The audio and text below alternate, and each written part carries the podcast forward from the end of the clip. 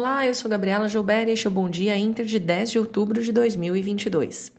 O Ibovespa encerrou o pregão de sexta-feira no negativo, com queda de 1,01%, contaminado pelo mau humor internacional, que fez os benchmarks americanos recuarem em torno de 3%.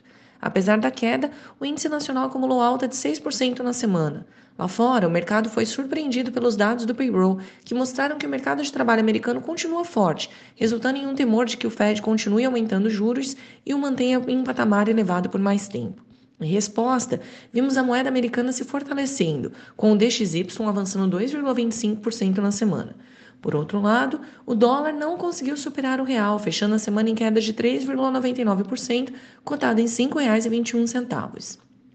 Para a agenda desta semana, o destaque será para a divulgação da ata do FONC, PIB e desemprego no Reino Unido e inflação no Brasil, Alemanha e Estados Unidos.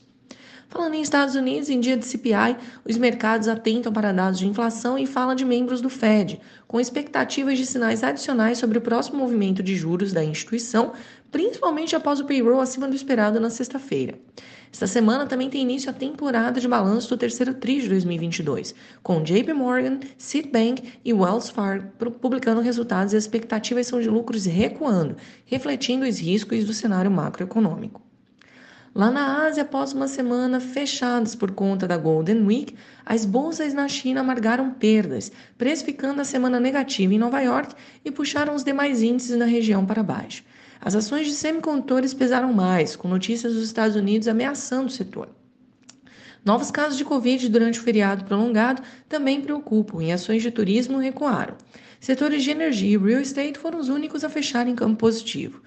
Já na Europa, os mercados amanhecem sob tensão, com novos desdobramentos da guerra na Ucrânia, após ataques à importante ponte que liga a Rússia à Crimeia. Petróleo chegou a avançar mais de 4% no intraday no fim de semana, mas amanhece em queda hoje. Aqui no Brasil teremos semana mais curta por conta do feriado de Nossa Senhora Aparecida. Investidores acompanham lá fora a temporada de balanço e dados de inflação. E aqui o IPCA de setembro, que deve mostrar inflação em 7,2% em 12 meses, além da pesquisa de serviço. Na semana, o mercado também segue monitorando as pesquisas eleitorais para o segundo turno na corrida presidencial.